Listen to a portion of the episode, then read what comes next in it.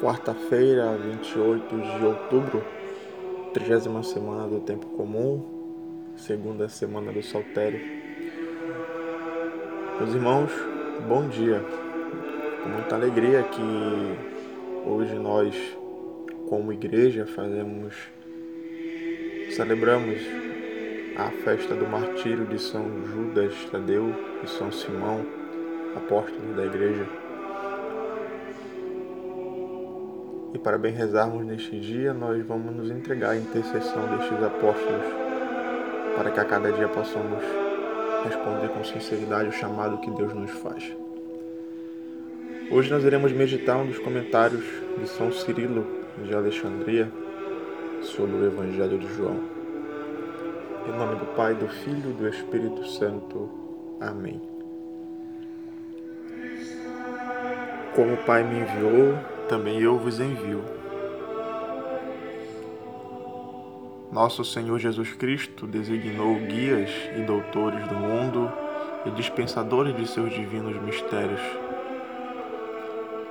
Semelhantes a lâmpadas, ordenou-lhes que esclarecessem e iluminassem não apenas o país dos judeus, mas todos os que existem sob o sol e em todo o universo, os homens e habitantes da terra.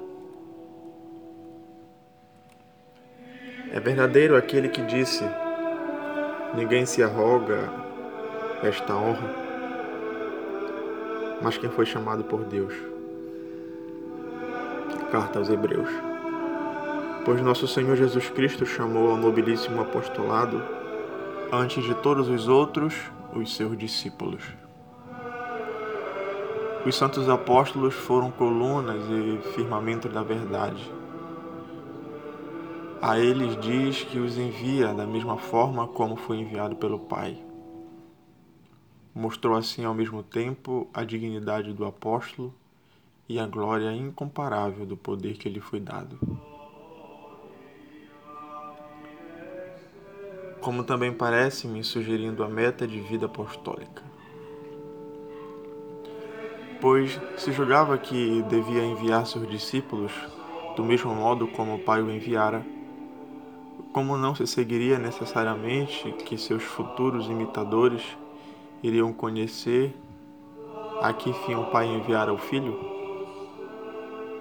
Por isto, declarando em vários lugares a finalidade de sua missão, dizia: Não vim chamar os justos, mas os pecadores para a conversão. Evangelho de Mateus. E também desci do céu não para fazer minha vontade, mas a vontade daquele que me enviou.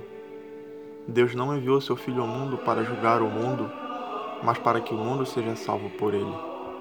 Evangelho de João. Resumindo assim, em poucas palavras, o objetivo do apostolado diz que foram enviados por eles como ele for enviado pelo Pai, e soubessem ter recebido a missão de chamar os pecadores à conversão, de curar os doentes de corpo e de espírito, de não procurar no ministério sua vontade, mas a daquele por quem foram enviados, e de salvar o mundo por sua doutrina.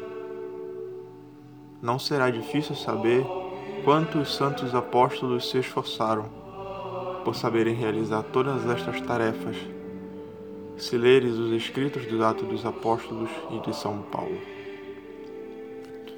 Glória ao Pai, ao Filho e ao Espírito Santo, como era no princípio, agora e sempre. Amém. Caros irmãos, aproveitemos este dia de oração, esse dia festivo